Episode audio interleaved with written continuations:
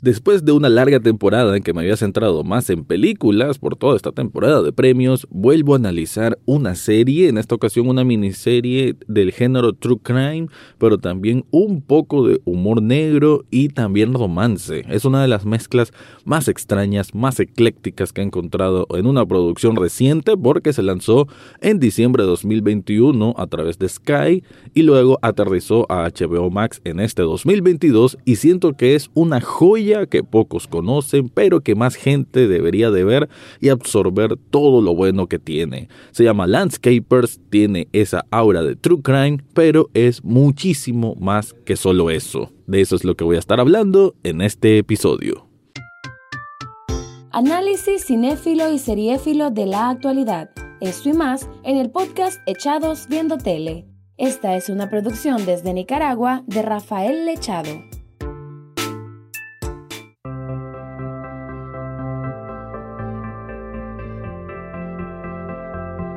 Bienvenido o bienvenida a un nuevo episodio de Echados Viendo Tele, el espacio para escuchar críticas, comentarios, opinión del mundo de las series y algunas veces de películas.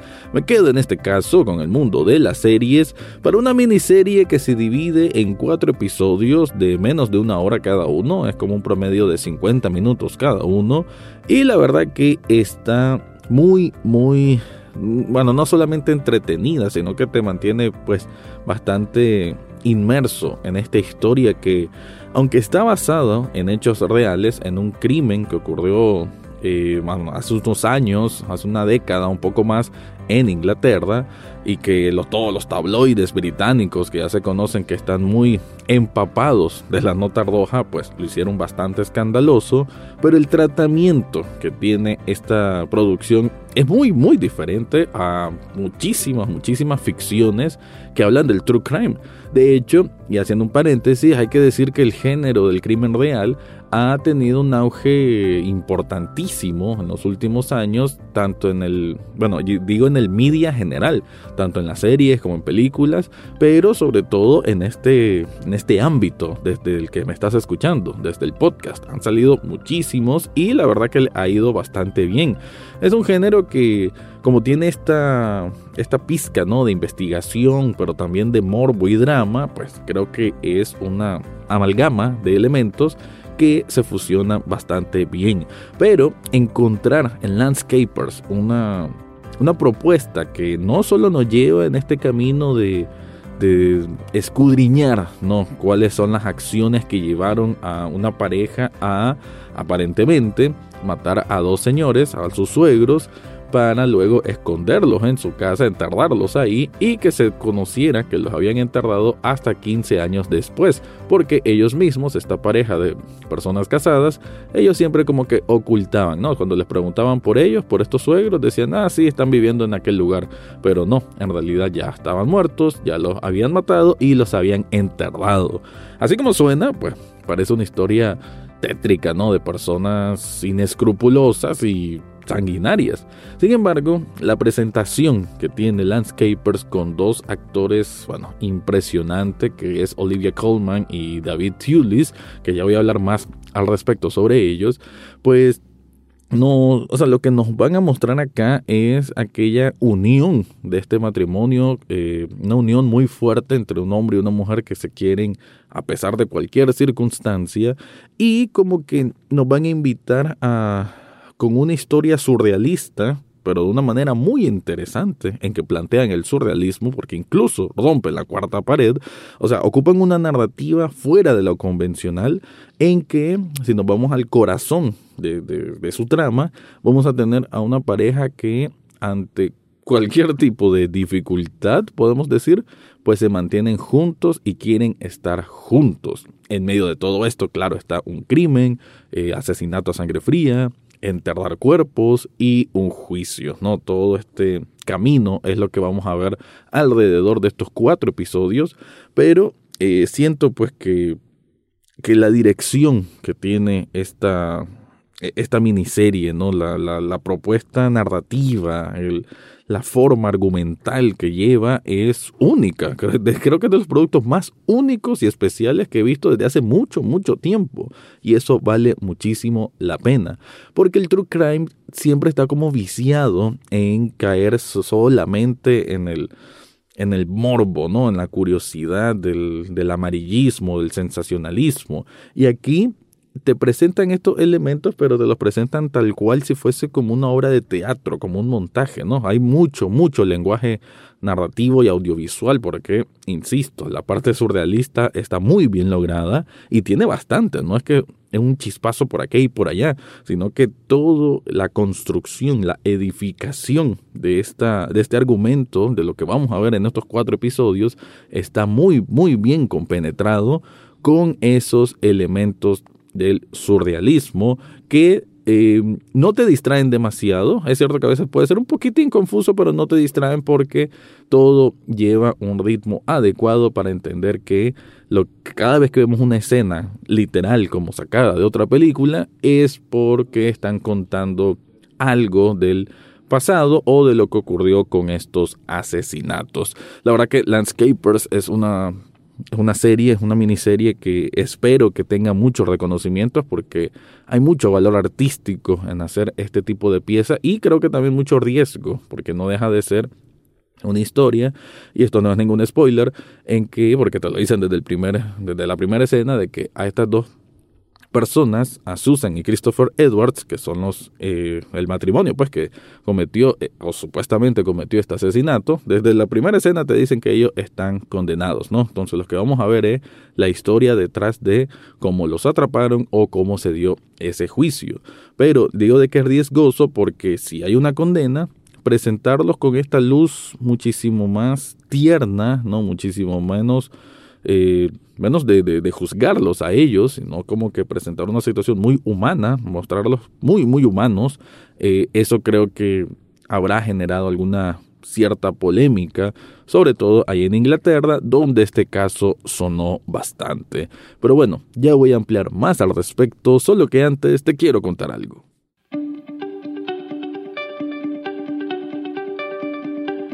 En busca de construir tu identidad con una buena pieza de ropa, bueno, yo te recomiendo Shop Nicaragua. Esta tienda de sublimación tiene camisetas con el diseño que se te ocurra.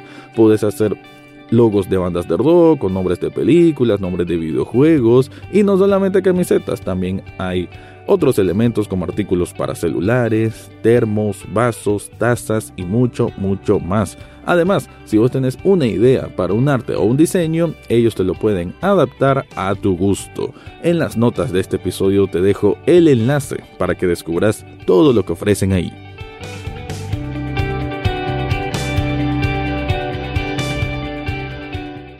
Me quiero centrar ahora con las actuaciones de los protagonistas. Olivia Colman obviamente es una señora actriz, es una de las, creo yo, de las mujeres más cotizadas que tiene Hollywood. Es cierto que ya sus papeles ya van para mujeres un poco acercándose a la tercera edad. Hay que recordar que ella hizo de, y creo que va a repetir todavía en la siguiente temporada de The Crown como la reina Isabel, pero ella también ya es ganadora de Oscar y, recientemente la, la volvieron a nominar porque cada papel que hace la verdad es que es brillante. Hace poco estuvo recordando Fleabag porque, bueno, también aprovecho para hacer el, anuncio de que el sábados a las 9 de la noche y repetición domingos a las 9 de la noche hay un programa Echados Viendo Tele en la televisión directamente en Canal 8 y bueno, ahí estuve hablando en un segmento que se llama Baúl del Streaming de Fleabag y en Fleabag también aparece Olivia Colman con un papel más de comedia, pero nos da esa visión del rango de actuación que tiene esta mujer, que simplemente sorprende en cualquier campo que le pongan.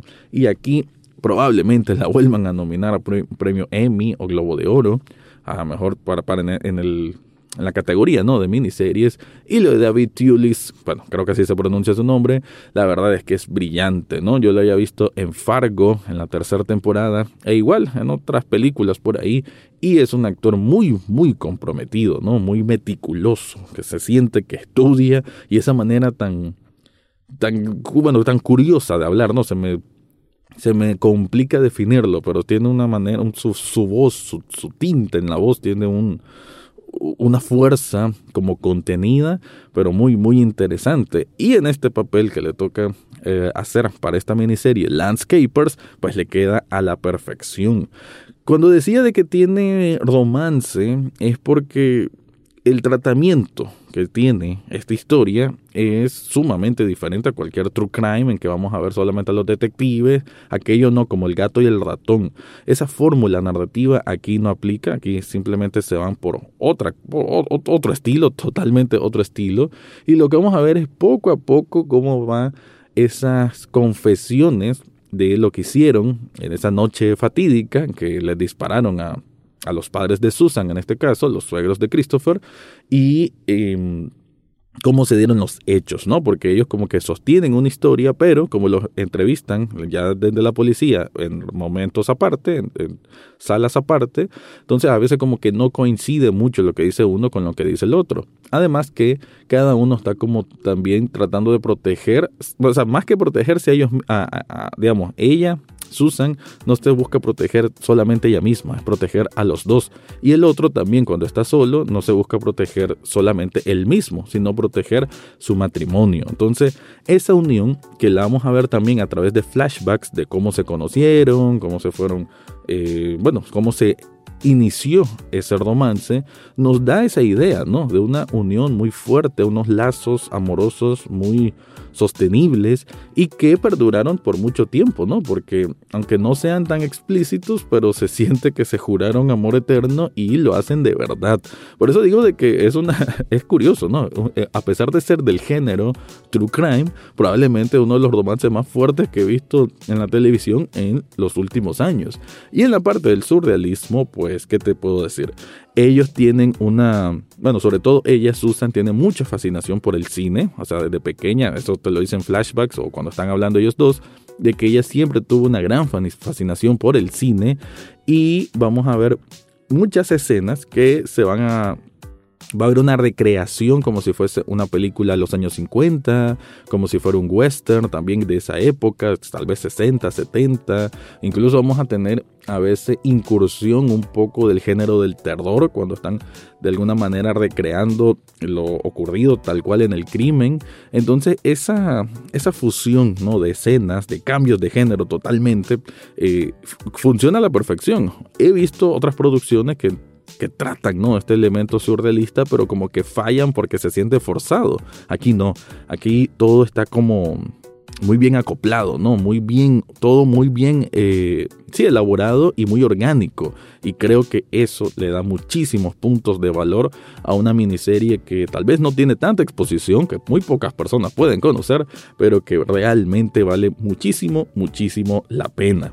En cuanto a los actores secundarios, pues no hay tantos, pero las interacciones pocas que hay son interesantes de parte de la policía y un abogado, pero sinceramente quien lleva la batuta, ¿no? En esta en este todo este hilo argumental de principio a fin son ellos dos, Olivia Colman y David Tulis y la verdad que es, bueno, son unos papeles fantásticos, fantásticos, ambos es para aplaudir y, aún, y la estructura de la miniserie también es de aplaudir, porque incluso cuando decía que a veces se mira como un teatro o un montaje, es porque literal así lo ponen. A veces en los créditos, cuando están entre un capítulo y otro, vemos todos los escenarios en que se está grabando la serie. E incluso hay momentos en que se rompe la cuarta pared y quizás cuando están describiendo o que van de un lugar a otro, un, un personaje dice al de la cámara, ven a seguirme. Entonces van literal de un escenario a otro, mientras continúa la historia como que si eso no está ocurriendo, ¿no? Se me hace un elemento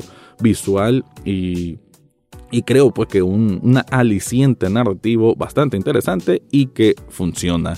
Bueno, con eso me despido, pero antes de irme te recuerdo que en las notas de este podcast está el enlace de coffee.com pleca echados viendo tele, donde puedes hacer una donación de un café virtual. Un café virtual apenas cuesta un dólar y con eso estás apoyando este proyecto. Ahora sí me voy, ese fue mi review de la miniserie Landscapers. Eso fue todo por hoy en Echados Viendo Tele. No olvides suscribirte desde tu sitio favorito, ya sea Spotify, Apple Podcast, Google Podcast o hasta en YouTube. En las notas del podcast encontrarás el acceso a Facebook, Twitter e Instagram, además de cómo hacer una donación de un café virtual a este programa. Gracias por escuchar y serán hasta la próxima semana.